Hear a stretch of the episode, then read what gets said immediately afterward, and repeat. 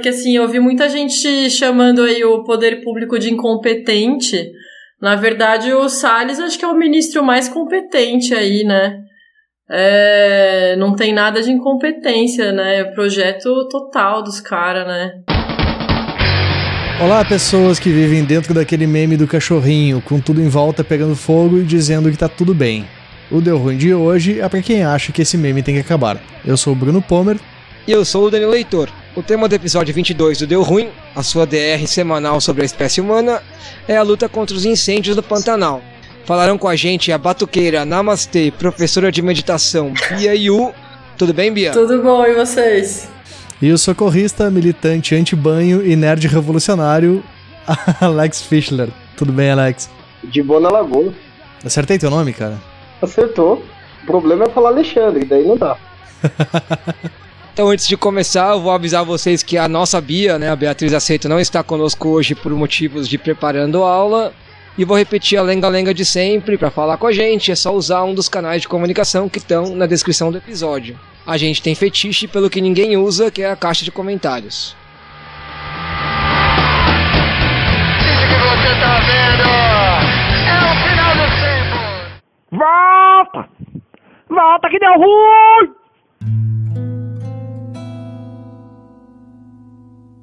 Debulhar o trigo.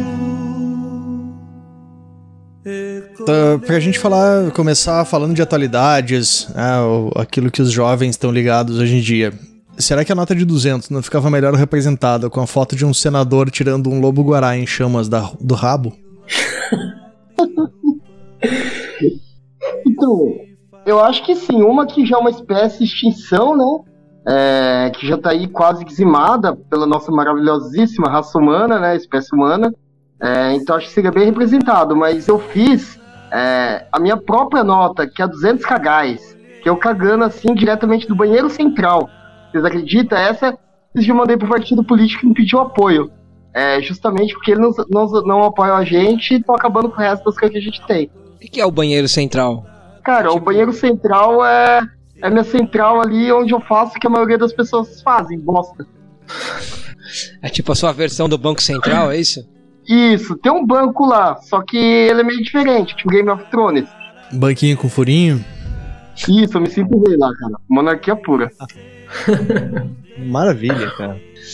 Vamos mudar um pouco, mudar não, né? Vamos entrar mais direto no nosso assunto, então. Vocês são jovens, a gente aqui que apresenta o programa é um pouquinho mais velho. Eu vou dizer para vocês que eu assisti a novela Pantanal inteira e eu não vi nenhum incêndio. Não é fake news isso aí, não? Cara, não é, né? Tamo no ano do caos aí, é tudo verdade. Pantanal é do que? Dos anos 90? Exatamente. É, começo dos 90, né? Começo dos 90. Grande Juma. Vocês já Grande tinham Juma. Nascido? Cara, eu tinha nascido, mas eu tava ali no rolê do mini crack ainda, né? Não, não tava vendo Pantanal, não. Ano 90, eu acho que eu ainda tava no saco do meu pai. Eu em 91. Nem não vale a pena ver de novo, vou conseguir assistir. Mas já que vocês viram a, a, novela Pantanal de 2020 ao vivo, conta um pouco mais pra gente aí como é que tava lá. Já que não é fake news, prova então. É, cara, foi bem, foi bem bizarro, assim, porque tem o rolê da, da estatística, né, dos dados aí, satélites e tudo mais. E é bem visível, assim, né? No, a, a, última, na verdade, do tempo inteiro que eu fiquei lá, a coisa que mais me chocou, assim, foi no, na reta final ali. Nos últimos dias que a gente atravessou a Transpantaneira inteira até o final e a gente tinha informação de que dois terços da Transpantaneira estava queimada. E a gente atravessou a parada até chegar ali no rio, lá divisa com divisa com Mato Grosso do Sul e é real, velho. Não era nem Mad Max a parada, assim. Era tipo cenário de, de fim de mundo. Tudo queimado, destruído. E é uma planície, né? Então você consegue ver muito longe, você vê muito, muito longe. Cara, esse é um negócio foda. Eu conheço um pouco o Mato Grosso do Sul, um pouco de Mato Grosso e tal, e eu fico imaginando, assim, aquele monte de verde, porque é um lugar muito pouco habitado, que tu vê muito de longe, assim, pega estrada, pega aquelas retas de 10 quilômetros, assim, e, e, e, ficar vendo aquilo destruído sem ter ido pra lá, eu já, já fico mal, assim, sabe? É, e esse rolê da planície, né? Tipo, o Pantanal tem um horizonte que, que os outros lugares não têm, assim, né? De poder ver, tipo, pra caralho, né? Muito, muito longe, você vê muito longe. E. Mas muito louco, assim, porque vimos muita coisa viva ali resistindo também, né? A gente encontrou cinco onças ali nesse. lá no Parque Estadual Encontro das Águas, né? E. que é da música do Almir Sater lá. E muito bicho vivo, né? Muito jacaré. A gente passou por um reduto ali que de jacarés tinham mais de 7 mil jacarés na, na lagoinha. E vivos e tudo mais. Então, é, de várias queimadas né, que eu ajudei assim, no combate, para mim, essa foi uma das mais tensas que eu já vi. É, tanto em extensão como em dificuldade de combate mesmo. Tanto pelo terreno, a gente pensa, é uma planície, não tem muita pedra, não é igual um cerradão, é, com muita serra, apesar de ter serras ali que estavam torrando inteira. É, o próprio terreno, o próprio bioma dificulta muito o combate, porque a gente tem situações ali de fogo subterrâneo é, que pega por debaixo das folhagens, matéria orgânica em decomposição, gerando biogases, que dificulta muito. O tempo seco também, é, causa uma dificuldade muito grande ali naquele terreno. E outra coisa que eu acho que é uma das maiores dificuldades que a gente encontra ali é latifúndios. É, latifundiários não deixam a gente a gente entrar na terras deles sem ser com escolta para poder fazer combate. É, tem que ter uma intervenção mesmo ali naquelas áreas ali dos latifúndios para a gente entrar. A gente sabe que o governo se não facilita isso também.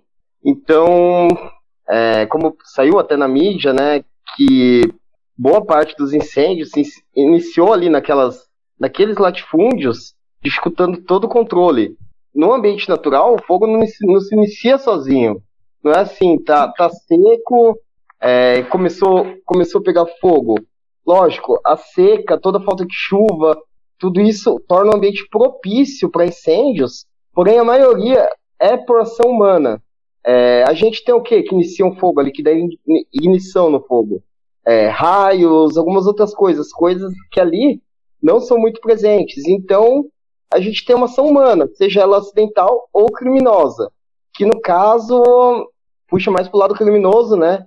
Por motivos óbvios, latifundiários, aumento de terra, grilagem, minério e várias outras questões ali. Então, aquele ambiente é muito complicado, não só por causa do fogo, mas por certa hostilidade também. Tá, mas aí tu tá querendo nos dizer que o agro não é pop. Não. Com certeza o agro não é pop. O agro é ecocida, é genocida, é, é, uma, é uma série de coisas aí menos pop.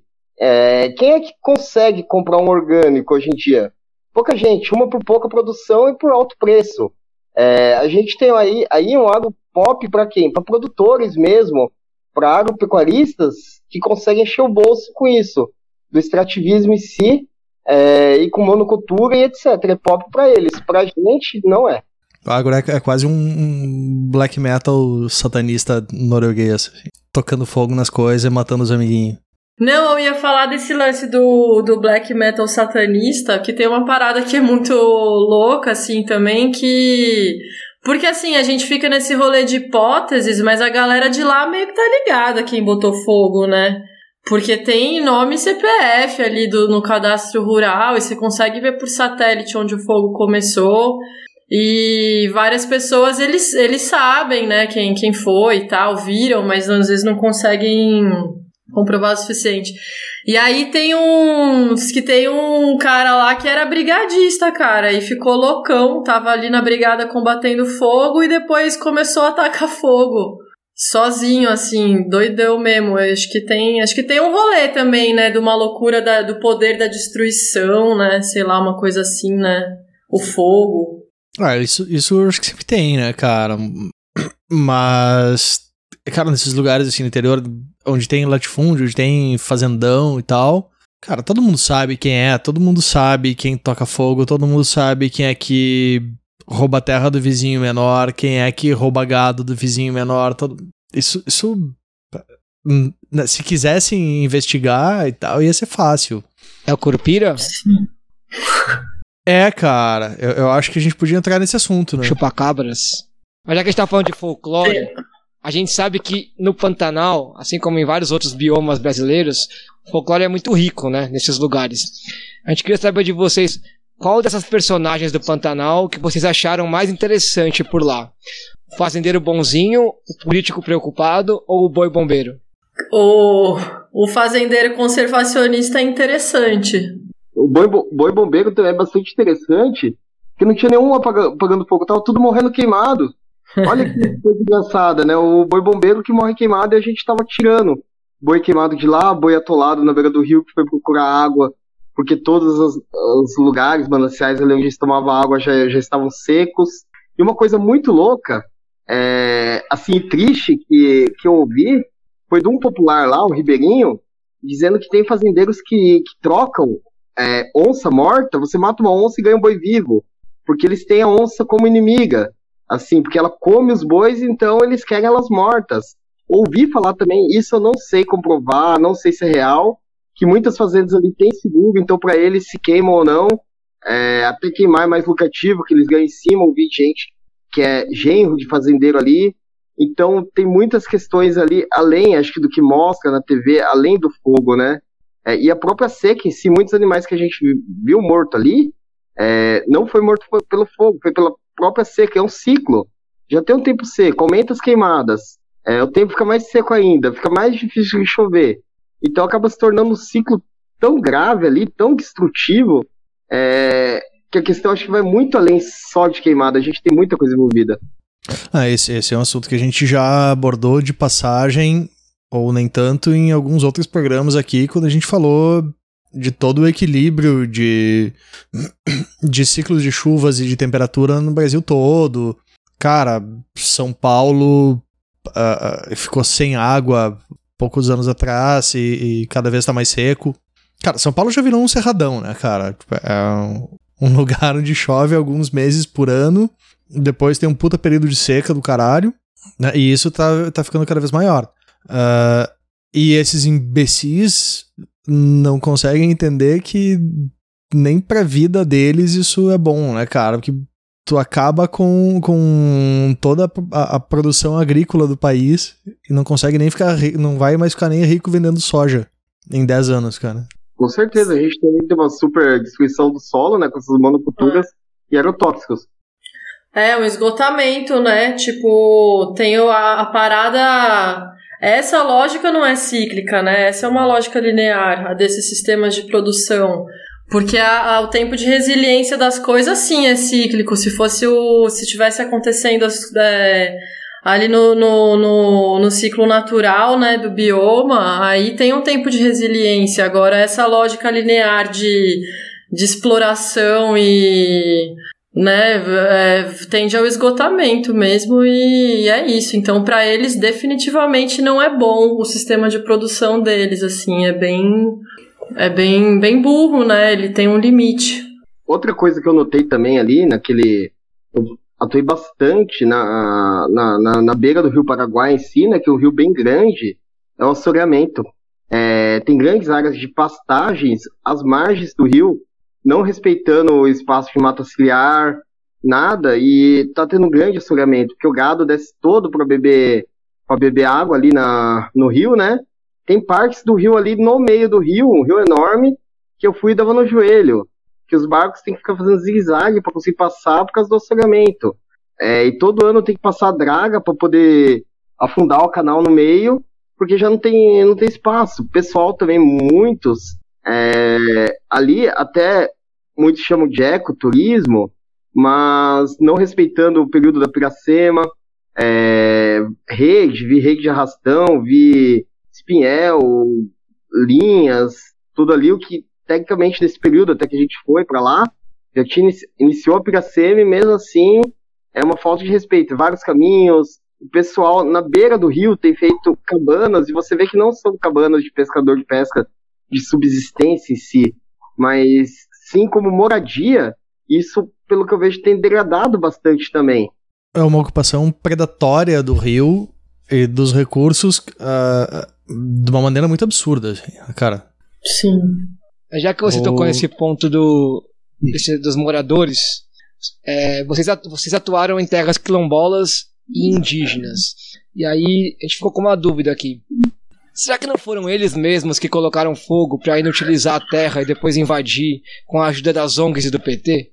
Ah, com certeza, né? Sem dúvida nenhuma. Os caras estão aí há sei lá quantos séculos com essa ideia mesmo, né? Filiados ao PT, destruindo aí o rolê, e é isso aí. Eu ouvi uma outra teoria, que até foi de uma veterinária bolsominion, que, nossa, me deu até vontade de ir no banheiro depois.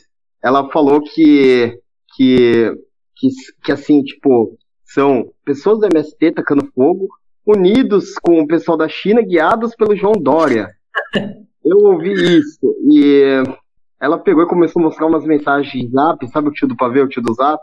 É, tipo, fonte Arial mesmo, voz da minha cabeça, e começou a mostrar para um pessoal ali, o pessoal pegou e falou, sim, a gente fez até manifestação aqui já contra a, contra a China, e eu fiquei assim, não é possível, mano. é um negócio bem, bem complicado mesmo, essa alienação toda, né, que a gente está passando, período de negacionismo, e etc, e como isso tudo reflete no nosso meio, e diretamente tudo que está acontecendo, tanto nos incêndios, e como as pessoas estão reagindo a isso, né, o culpado não são os latifundiários, não é o gado, pelo contrário. A criação de gado é o gado boi bombeiro, como já lançaram. Os latifundiários são os heróis e a gente que está em combate, às vezes, somos os bandidos. Mas fala um pouco mais sobre como é que foi essa atuação de vocês na- nas terras quilombolas e dos indígenas. Então, isso, isso é um- uma parada até que na fala do, do Alex de, de antes eu ia puxar esse gancho e daí no fim foi para outro lugar. É, que é o lance do pós-fogo, né? A gente fala muito do, do, da atuação das brigadas e do trabalho aí. As pessoas se mobilizam muito, né? Quando, quando a gente fala do fogo em si. E tem um trabalho aí é, muito mais. é, não sei se muito mais, né? Não dá também para quantificar, mas um trabalho muito difícil, né? Que é o do pós-fogo. Que é deixar as pessoas que dependiam ali da, da água com água suja ou saponificada, porque o potássio das cinzas, né? Ele reage com a água e saponifica, que é até o princípio é, dos sabonetes mais, né, do, ali dos quilombos, enfim, essa, é, dessa, dessa coisa mais da saponificação tradicional, enfim.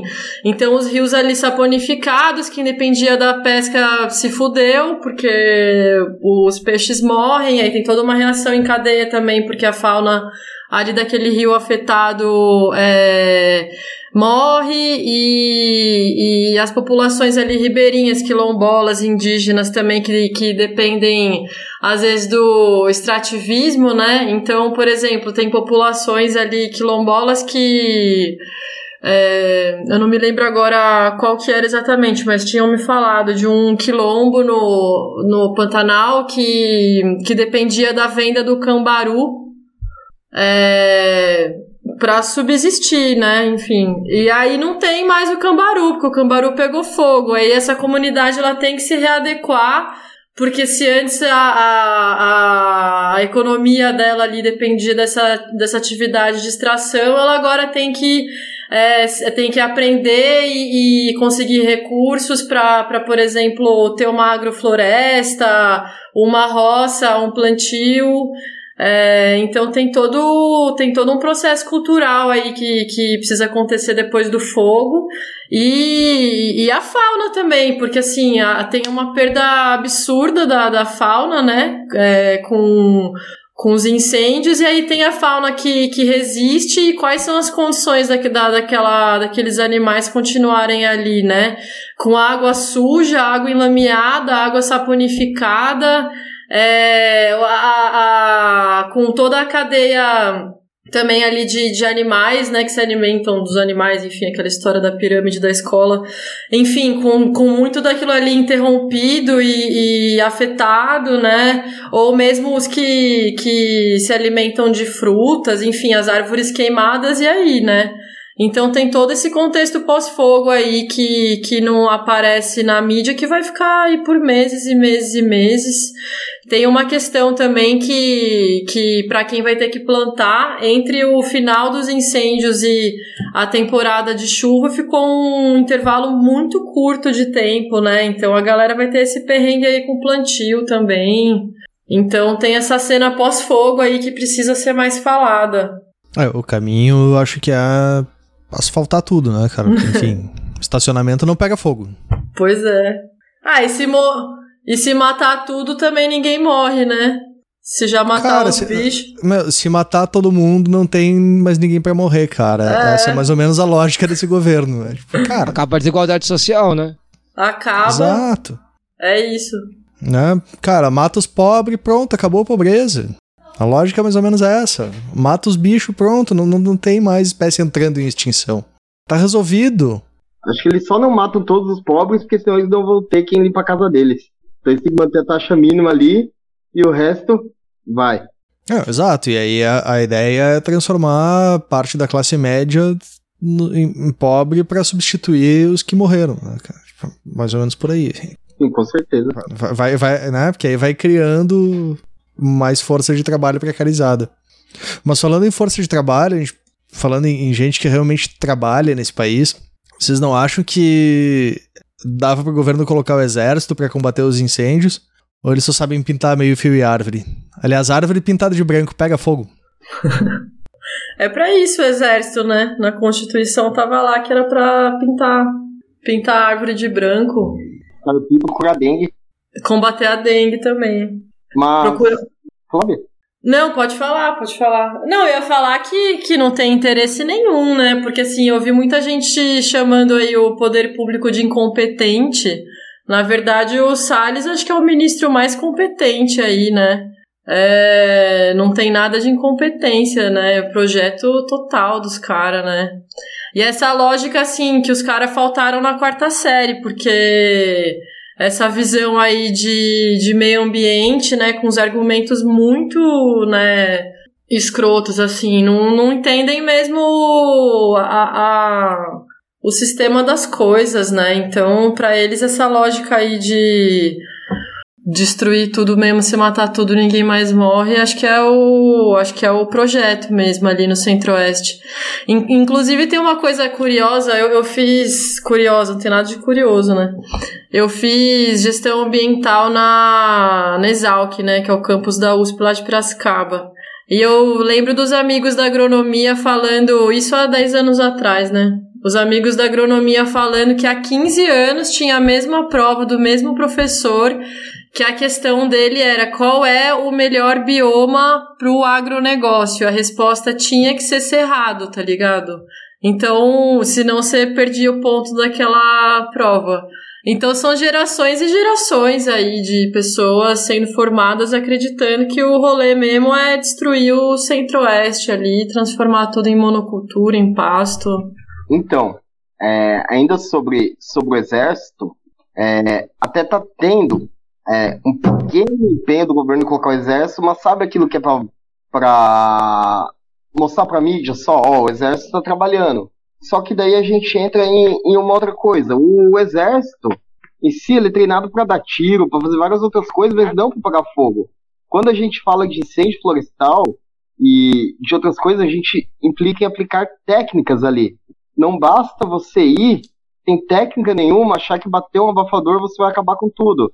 Tem incêndios florestais é, que você vai pegar, analisar a linha do fogo, você vai anco- ancorar ela em algum lugar, você vai fazer uma cera para controlar que ela não passe para outro lugar, que ela morra ali em algum canto, não é só tacar água, são coisas que vão muito além. Então, além de colocar o pessoal para apagar, a questão é, esse pessoal está preparado para apagar fogo? Esse pessoal entende de incêndio florestal? É, é uma coisa que foge do, do urbano. É a mesma coisa que você mandar os bombeiros de São Paulo para apagar fogo em uma mata. Os caras vão ter noção sobre fogo, mas às vezes eles não vão ter noção sobre a aplicação naquela situação, porque não é, é, o foco deles. O foco deles é urbano, é combate urbano, é combate, resgate em ambiente confinado, em altura. É uma coisa totalmente diferente. E outra coisa que eu vejo, precarização também. Você É, vai falar. A gente atuou junto com os bombeiros e houve relatos ali, é, de dentro do quartel mesmo, que o governo deu barco para eles, porém sem motor, sem remo. É, um do, uma das, do, do, dos equipamentos mais importantes que, que a gente usa né, no, no combate a incêndio é o soprador, que ele faz uma hiperventilação do fogo, ajudando uma extinção mais rápida, e ele economiza muito mais tempo no combate e aplica uma eficiência gigante. Os caras têm um soprador fraco de anos atrás, dando problema que foi a própria população que deu algumas ONGs, porque o governo não fornece equipamento todo já destruído, porque realmente não tem um investimento é, em brigadas em si, em prevenção. É, o pouco que se tem, que se tinha, aliás, o pessoal do CMBio, o Prévio Fogo do IBAMA, vem sofrendo desmontes, os fiscais do IBAMA vêm sofrendo desmonte. Então, é muito difícil você ir, ir para algum lugar que você tem ali latifundiários armados, pistoleiros, jagunços, e querer fiscalizar alguma coisa com uma pistolinha e falar, você não pode fazer isso, vou te dar uma multa que você sai morto. Então, tudo isso parece que faz parte do plano maior, é, que a gente sabe que é, né? Total destruição, monocultura, extrativismo e etc. Cara, isso tá, isso tá bem claro já naquela famosa reunião do ministério que, que liberaram a gravação e tal, que o Salles fala de passar a boiada. O que ele estava falando naquele momento era de dos, usar os dispositivos infralegais, que é aquilo que, né, é, aquilo que, que são regulamentações que não precisam de aprovação do legislativo, para diminuir cada vez mais fiscalização e, e aumentar o poder uh, justamente dessa iniciativa privada exploratória, né, cara? Tipo, é garimpeiro, latifundiário, uh, plantação extensiva, uh, criação, plantação de monocultura, criação de gado extensiva, etc, etc, tipo, da maneira mais brutal possível. E, e a gente tá vendo que, cara, tá, tá, tá realmente dando certo. Ele é, aparentemente é o ministro mais eficiente desse governo, que é o único que tá conseguindo realmente fazer tudo o que quer, que é destruir o que tem, pegar a grana nos próximos anos dessa galera e, e, e o resto, né, às vezes parece que é uma coisa tipo um exército romano, assim, de cara, eu vou tacar fogo nessa merda, jogar sal na cinza para não nascer nada e vou construir esse troço em outro lugar porque Sim. eu desisti. Só complementar e voltando ali a fala do Alex, o lance da, da precarização. É, que, que é isso, né? Que ele falou do. Eu não, eu não sei, não sei mesmo qual é a realidade do exército com relação à preparação técnica e equipamento. Mas assim, vendo que o corpo de bombeiros, cara, não tem um soprador, que é uma parada que custa dois pau e meio. É, é bem chocante, assim, tipo, foi bem impressionante. A gente. O nosso primeiro combate foi junto com a, com a defesa civil, né? Não sei se é bom ou ruim falar o nome do município, sei lá. Mas foi com a Defesa Civil e foi, foi bem. Foi bem bizarro, assim. Os caras não tinham. não tinham óculos de proteção, acho que eles não tinham nem balaclava, né, Alex? Capacete. A gente doou material nosso, de, de, a gente doou equipamento de proteção individual nosso para a Defesa Civil. E os bombeiros mais equipados que a defesa civil, mas ainda assim parecia um monte de criança ali brincando de apagar fogo, porque equipamento muito é, aquém, assim, do, do, do que seria necessário para a dimensão do que estava acontecendo, né? Ali, ali em Chapada, pelo menos. Ali no Pantanal a gente teve notícia de que é isso, né? Isso nessa, nessa primeira metade, né? Que a gente estava lá na Chapada. E aí no Pantanal já foi uma outra lógica, mas muito também financiada, financiamento privado, assim, galera que se organizou, sociedade civil, ou mesmo os fazendeiros, né? A gente fica zoando aí os fazendeiros, mas enfim, tem alguns que têm uma mínima noção, né, de que para eles não é interessante que tudo pegue fogo. E pagaram, e é caríssimo, né? Tipo, caro pra caramba. Aluguel ali de, de avião, acho que é 200 reais a hora e precisa de vários dias, né? Então, tipo, foi, foi, foi dinheiro da sociedade civil mesmo, assim, né? Muito pouco investimento público. E outra, outra, outra situação que eu observei, é, como a gente separou em equipes, né? A Bia foi pro lado de Poconé, é, eu parte da equipe ficamos em Cáceres, e parte da equipe foi para para aldeias quilombolas também, indígenas, etc. Na parte que fiquei em Cáceres, é, eu notei, assim, uma assistência mínima ali. Eu creio por quê? Porque ali não tinha tanto foco da mídia, é, como a região de Poconé. Eu acho que isso justifica um pouco. Eu cheguei para Poconé, uma garça que a gente resgatou, a gente foi levar lá para o Paes, lá realmente estava com bastante caminhão de bombeiro, algumas coisas, não que seja o suficiente. É, o que eu não cheguei a ver em, em Cáceres era praticamente três helicópteros do Ibama, é, dois utilizando para transporte, né? Transporte de equipamento, pessoal, por muitas áreas são acessíveis para helicóptero, mas para combate mesmo mínimo, os, os bombeiros é, totalmente desequipados, lá um batalhão com 30 homens, se eu não me engano, é, que atende uma região de num, num, num raio de 100 quilômetros para todas as ocorrências ali da região. Então não tem uma total falta de assistência e as assistências maiores, mesmo insuficientes também, é, estão localizadas onde a mídia está focada, onde estão tá as filmagens, onde onde está tendo todo aquele, aquele circo, né, para mostrar que está sendo feita alguma coisa, o que realmente é o mínimo. Então eu vi, conversei com vários bombeiros, a gente dormiu no quartel, é, muitos ali, tipo, até contra o governo em si, é, declaradamente falando com a gente, contando da situação deles, que, que há não sei quantos anos eles não, eles não têm curso disso, curso, curso daquilo, é, da, dos equipamentos todos defasados, né? E da dificuldade deles atuar, mesmo às vezes querendo atuar. Então, como o paralelamente estatal, até dentro dos bombeiros e com os voluntários também. Tanto é que, que a gente sofreu certos boicotes é, estatais e também de algumas ONGs que parece que buscavam protagonismo. É, quem vai aparecer primeiro na câmera, quem, quem não vai. Então, parece que quem quer realmente fazer acaba sendo aparelhado para não fazer, mas mesmo assim a gente resistiu, foi para cima e cumpriu o nosso objetivo, até eu acho que muito além do que a gente imaginava que ia conseguir, né, Bia? É, a coisa foi foi foi ramificando ali indo para uns braços que a gente não imaginava mesmo não. A gente ficou muito mais tempo do que a gente previa, né? Todo mundo brigadista voluntário, né? Todo mundo deixou os trabalhos aqui, foi de um dia para o outro quase, praticamente. E a gente foi, a gente não foi, né, vinculado a nenhuma ONG. A brigada ela se, se oficializa depois dessa depois dessa dessa viagem, viagem dessa, enfim, né, dessa missão, ou sei lá como chamar, mas a gente foi. Ah, a gente foi um bando de loucão, na verdade, né? Ninguém nem se conhecia direito, um conhecia o outro. A gente foi ali pro. A gente rece... tinha uma, um casal de amigos meus, na verdade, que recebeu a gente ali na Chapada Gaúcha, um chamou o outro.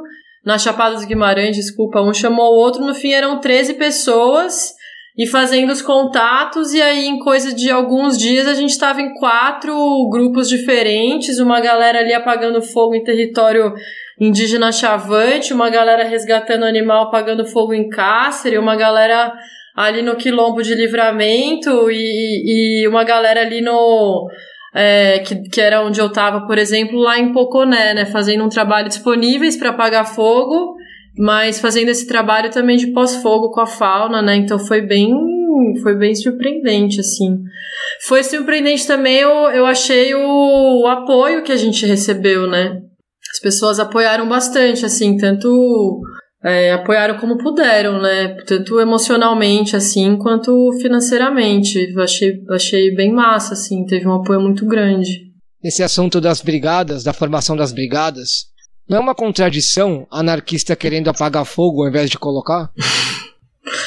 Aí o Alex que, que responde. Então, cara, eu acho que tem coisa que, que a gente tem que destruir, tem coisa que a gente tem que construir. O pessoal tem muito dessa ideia que, que o anarquismo é desordem, que o anarquismo em si é bagunça, é, mas não é. A gente é uma maneira diferente de organização, né, de uma sociedade atual que a gente tem e desse meio capital tirano, né? Então, tudo que é novo, eu acho que causa um pouco de repulso e medo, ainda mais naqueles que têm alguma coisa a perder, que são os capitalistas, os detentores de capital. Então, sempre a gente vai ser mais queimado do que incendiário. nessa história toda, nós anarquistas. Mas outra coisa que, que eu vejo bastante é que eles acham que essa quebra de, de, de hierarquia que a gente busca é uma quebra de organização, o que na verdade não reflete exatamente a, a ideia anarquista, né, e nem a ideia das nossas brigadas. É... Que gravar para isso um minutinho, porque assim, tipo, mesmo que a gente não tenha uma, uma hierarquia assim provavelmente dita, a gente esteja horizontal, a gente tem que ter uma organização. Então, naquela, naquela hora do fogo, a gente vai ter uma pessoa que é um chefe de brigada para organizar.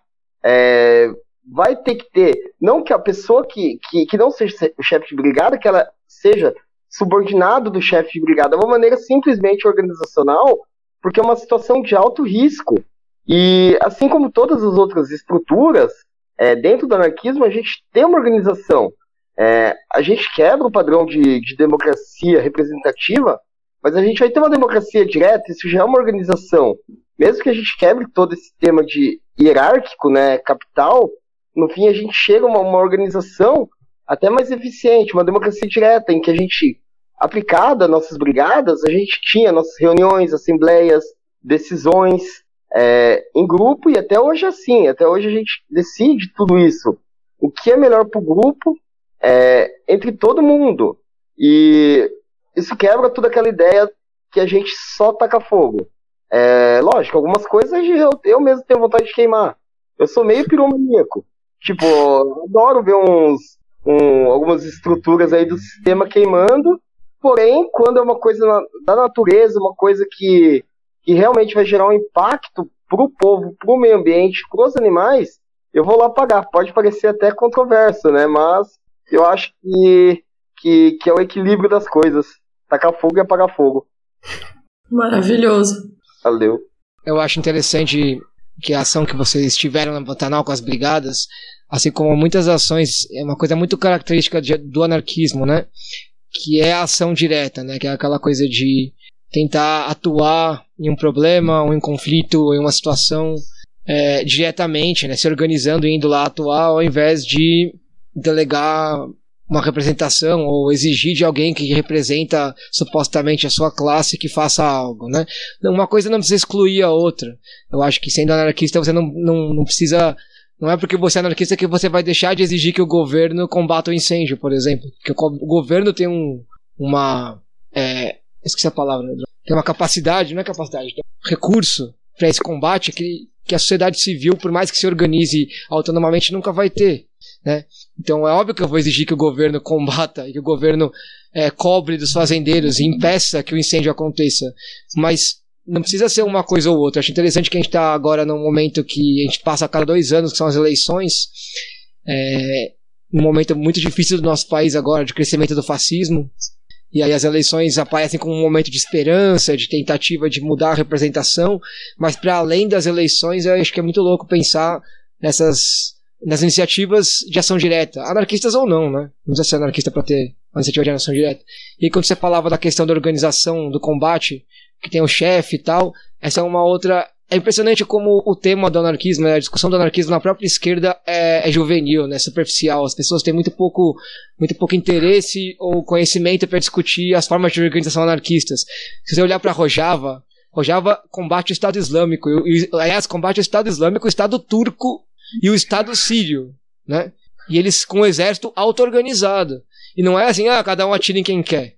Não, tem uma organização no exército. É muito louco você olhar para a organização do exército em Rojava, das milícias em Rojava, e perceber que dá para você organizar, inclusive, um grupo armado de uma maneira em que a hierarquia não é uma cagação de regra apenas, e sim é, uma organização. É, você usa uma hierarquia de acordo com a experiência e a capacidade das pessoas, né? Então, é legal você ter trazido esse assunto. Antes de a gente voltar para as piadas, eu queria fazer essa parte. É, deixa eu só posso botar uma complementação. Eu acho que as, além da, da capacidade do governo ser muito maior, tanto em recursos, né, questão de dinheiro também, eu acho que é obrigação. Eu acho que às vezes a gente não tem que cair num assistencialismo é, e cobrar deles também, porque eles estão aí para isso. Quanto mais a gente tira a responsabilidade deles, é, e assume essa responsabilidade, a gente cai num, num erro que, que já vem, a gente vem tendo há muito tempo, que, que é aquilo. É, o povo, pelo povo, é uma coisa muito importante. Só que não tem uma auto-organização, a gente não tem capacidade disso ainda, é uma coisa que tem que ser construída. É, é uma oportunidade de organização aqui, é, como assim outras frentes também a gente tem. Só que a gente retirando essa responsa total do governo, eles fazem o que quer. E eles estão fazendo o que eles querem, nesse exato momento. Então, eu acho que isso vai além da, das eleições, né? Do, do, da própria questão das urnas, é, dos nossos sonhos não caber nas urnas dele, deles, é uma coisa que vai muito além disso. Então, acho que, que nesse momento, que a gente está no momento em que, que o ovo do fascismo foi chocado, já, e o mais difícil não é você derrotar o Bolsonaro, mas derrotar essa ideia que se difundiu entre a galera, essa ideia autoritária, negacionista e etc.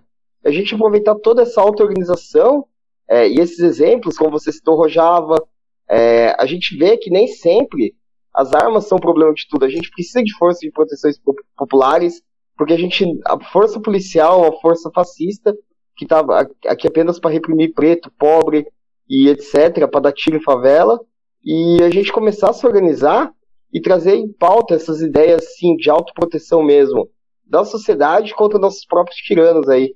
É, eu acho que tem uma questão que é. Uh, tem que ver que organização popular a gente está fazendo, uh, que é extremamente necessária, mas que nesse caso especificamente ela está entrando num momento em que o Estado falha, e nesse caso especificamente se omite, assim, propositalmente. É, então, é, esse negócio de, sim, é, é, é necessário uma organização popular, é necessária a ação direta, ao mesmo tempo em que é necessário reforçar que continua sendo obrigação do Estado fazer esse trabalho, né, de... Uh, uh, que é, é, é, um equívoco um governo fazer isso, um equívoco conceitualmente, né? Um, um governo negar o papel do Estado que, que seria de defesa uh, dessas populações e desses biomas e, e, enfim, dessa organização toda. Né? E aí eu acho que a gente né, tem sempre que trabalhar em todos esses âmbitos, sim, fazer ação e ao mesmo tempo, cara, mostrar que, cara, a gente tá fazendo isso porque tem um filho da puta que não tá fazendo, cara, que devia estar tá fazendo isso aqui, que tem os recursos, que tem os dados, que tem acesso ao satélite para monitorar essa porra toda de uma maneira extremamente mais fácil, né? Que tem dinheiro, que tem veículos e que poderia, uh, se quisesse, pegar 100 aviãozinho aqui e botar 10 dias tacando água nessa merda da maneira mais fácil do mundo, cara. E, e não faz isso porque não quer e porque tem um projeto de destruição. E é uma irresponsabilidade com, com, com o que faz parte do Estado que já existe também, né? Porque eu fico pensando na, na negligência e com a vida também dessas pessoas que trabalham com, no combate ao fogo e, e que são ameaçadas de morte ali, pessoas do ICMBio e, e Bama, etc. E e as pessoas ali que trabalham com, com a linha de frente, né, trabalhando completamente sem equipamento, sem de proteção e em condições bizarras, né? Aproveitando que estamos falando em segurança e, e, nessa vivência de vocês, o que é mais perigoso? Combater incêndio no, no Pantanal ou sair para comprar bolacha à noite em uma favela em Santo André? Puta. De, de, depende, depende de quem, né? Acho que essa que é a. Fica o questionamento. A grande merda, depende de quem vai apagar fogo e de quem vai comprar bolacha. Eu acho que, assim, aqui, é, eu sou de área periférica, tudo, mas querendo ou não, eu sou branco, eu tenho um privilégio naquela área. O, eu tenho um risco, mas o risco é menor, talvez, que o, que o morador, meu vizinho, que é negro, que ele sofre ali as repressões da PM. Então, eu acho que isso muda na situação do fogo ali, porque um, um latifundiário ele não vai ver só a questão de, de cor ou classe ou de onde você veio, mas sim o que você está fazendo. Então eu acho que para gente que, que, que é branco em si, é, comparando essas duas situações, a gente sofre o maior risco apagando incêndio, tanto pelo risco do fogo quanto pelo risco de levar um tiro do que levar um tiro de um PM é, numa periferia. Não sei que seja uma bala perdida um acaso, mas de uma coisa proposital é muito mais difícil. Conta um pouco mais então para quem está ouvindo sobre a formação da brigada Lucas Eduardo Martins dos Santos, que também atuou com vocês lá no Pantanal? É, a gente estava em duas brigadas, então, né? A brigada autônoma, né, que o, que o Alex faz parte, ela já existia, e depois você conta mais, né? Ela já tem uma trajetória. A brigada Lucas Eduardo Martins surge junto com a demanda, né? Aconteceu tudo junto ali com o tempo do fogo. Foi. É, não tem nada de, de, de, de, de impressionante, assim, na história de como a, a, a, conversa começa, né? Eu fiz um, um post de, num story é, pedindo ajuda para uma, uma amiga na Brigada Rural Autônoma do Vale do Jamacá, que é onde ela mora. Aí o, o Raoni entrou em contato comigo, pediu o contato da, da liderança, e aí, uns dias depois, me disse: Puta, tem um amigo meu brigadista querendo ir, acho que eu vou também. Eu respondi: Eu vou também. E aí, um foi falando com o outro e a gente foi. E aí lá, é, e tudo sem tempo de, de pensar, né? De, de organizar exatamente, né? O, a logística de nada, assim, né? E aí lá a gente apagando fogo, se conhecendo, formando a brigada, e a brigada surgiu junto com, com a ação, assim. E, e, hoje a gente tem esse núcleo perene da brigada, a gente quer se equipar, a gente quer aprofundar quem já tem formação de brigadista, de, de enfim. E quem não tem, fazer. Eu, por exemplo, não tenho a formação, eu fui aprendendo na prática. E é isso, e agora a Brigada Antifascista Lucas Eduardo Martins de fato é, existe e vai seguir aí é, atuando. Aí o Alex conta mais da Brigada Autônoma. Então, a Brigada Autônoma surgiu mesmo dessa, dessa falha, né, do, do Estado e a percepção da necessidade de, de forças paralelas atuantes, né, para preencher essas lacunas que, que a gente encontra. É, isso foi em meados de 2017, quando a gente teve um grande incêndio na região de Cerrado, na Chapada dos Veadeiros. É, quando eu fui para lá para combate, ajudar em combate, fiquei 15 dias lá combatendo. É, e eu percebi essa necessidade, né, da gente ter estruturas aí que, que possam auxiliar, né, é, tanto na questão de combate a incêndios, resgates e, e etc. De começo, é, quando eu elaborei essa ideia, foi meio difícil seguir, porque o povo ainda estava muito dormente em relação a isso, parecia não ser visíveis é, a questões da, da, das queimadas. É uma coisa que, que não é nova, né? não, não é tão novidade assim o que, o que a gente passa, só que esse ano a gente teve um aumento muito grande, a gente pode dizer que está bem pior. É, pegando o mapa de satélite, o Brasil todo está vermelho. Enfim, é, Daí também teve ações em Brumadinho, no deslizamento, e outros incêndios aqui na capital, de periferia, etc. Porém, com uma coisa mais restrita, a gente não estava conseguindo muito evoluir. É, parece que, que a população em si, e até muitos grupos anarquistas, antifascistas, não levavam essas pautas tão a sério. Hum, mas esse ano parece que o jogo deu uma virada. Com toda essa questão do, desse governo que a gente está tendo, com toda essa questão né, do desmatamento, com a evolução disso tudo, é, parece que deu uma virada e agora a gente está é, tendo mais apoio e está conseguindo amadurecer toda essa ideia, juntamente com a Brigada Lucas e Eduardo Martins, né, que estão junto com a gente. Então, é um trabalho em conjunto em que a gente está crescendo junto. É, e essa ação foi bastante importante para amadurecer isso, traçar rumos e objetivos, inclusive apoio. A gente agora no momento está conseguindo receber apoio internacional, assim, de grupos antifas. É, aos poucos, a gente está com arrecadação de fundos, porque o equipamento não é barato, a gente precisa comprar caminhonete para deslocamento, o carro da Bia morreu, tava com porcaria, né, que da Bia, seu carro, coitado. Pedrão. Lá, o Pedrão, o nome do carro da Bia, ficou quase totalmente destruído, quase PT, porque lá o terreno é totalmente horrível, toleiros, areia, perdeu a placa do carro, é, então a gente precisa de veículos apropriados, a gente precisa de equipamento apropriado. Boa parte, até a maioria da equipe ainda não tem um treinamento, apesar de ter aprendido muito lá na prática, eu tenho bastante orgulho de tudo isso, de todos os membros, pelo empenho deles realmente em pegar e fazer, e pelo que eles aprenderam, tipo, até me emociona mesmo de verdade. E a gente está vendo financiar cursos, alguns já vão fazer curso de bombeiro civil, é bastante importante, curso de socorrista. É, então, é uma questão que mesmo a Brigada Autônoma ter surgido um pouco antes, as duas brigadas se encontraram a certo ponto que as duas vão evoluir juntas e trabalhar juntas. É, e eu acho isso bastante importante. E tem as questões do custo, que a gente está levantando tudo, para a gente poder ter equipamento, para a gente fazer uma questão preventiva também aqui na região de São Paulo, periferias, direto pega fogo, né? Especulação imobiliária é foda. É, e a gente quer atuar com essas periferias muito além de, de trabalho de combate, um trabalho socioambiental mesmo, que a gente possa levar para dentro dessas periferias é, palestras, primeiros socorros, prevenção a incêndio, organização de brigadas locais, é, rotas de fuga em caso de, de, incêndio e etc. E também trabalho socioambiental, então é uma coisa muito além de apagar fogo e também está preparado. Hoje eu vi no noticiário, que eu sempre pesquiso, que tem três barragens em Minas em nível máximo assim de, de alerta, discriminante de, de ruptura. É, então, são coisas que a gente nunca consegue prever, às vezes sim.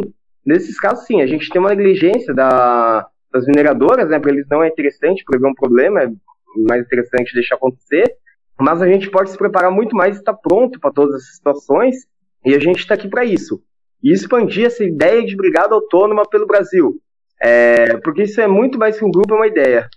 É, só retomar ali que no fim eu acabei não, amarrando com relação ao nome, né, da, da brigada. É, a maior parte, mais da metade das pessoas da, da, que se encontraram e que hoje formam a brigada, né, Lucas Martins, são do ABC e alguns fazem parte ali da, da rede, né, até precisava confirmar o nome, mas a rede ali contra o genocídio do ABC e trabalham com a família, né, do, do Lucas, então fazem esse acompanhamento aí, é, dão esse suporte para a mãe do Lucas já desde que, desde que ele foi assassinado, né, indo comprar bolacha, porque para ele com certeza é mais perigoso comprar bolacha do que comprar fo é, apagar fogo, né, um adolescente negro na periferia. Então, e ele tinha o sonho de ser bombeiro, então a, a brigada homenageia aí esse mais uma vítima da violência policial do, do genocídio negro. Para você que está ouvindo, na descrição do episódio tem alguns links de matérias sobre o caso do Lucas é, e o que aconteceu, né?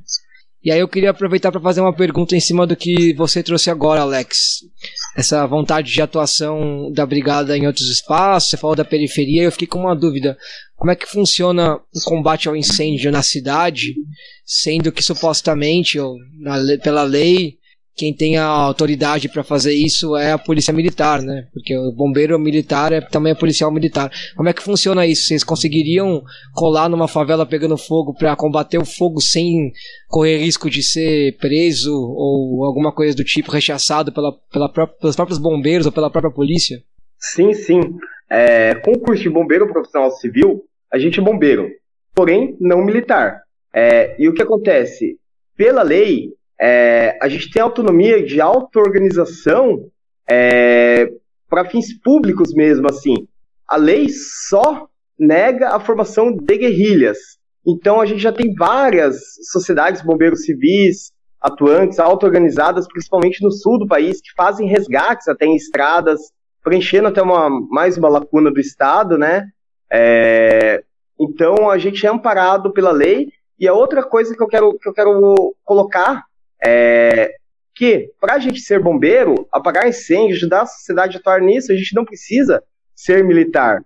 A gente não precisa estar é, vinculado a isso. Eu mesmo, tipo, desde pequeno sempre quis ser bombeiro, porém, é, depois de uma certa idade, sempre neguei a instituição militar e achei nessas formas de ajuda é, uma maneira de seguir meu sonho é, sem estar ligado a, a, tudo isso que a gente, que a gente, em certa parte, renega. E também tem, tem uma questão que às vezes a gente vê que é diferente a atuação é, no combate a uma mansão e um combate numa, numa, numa periferia, porque não tem o mesmo empenho estatal.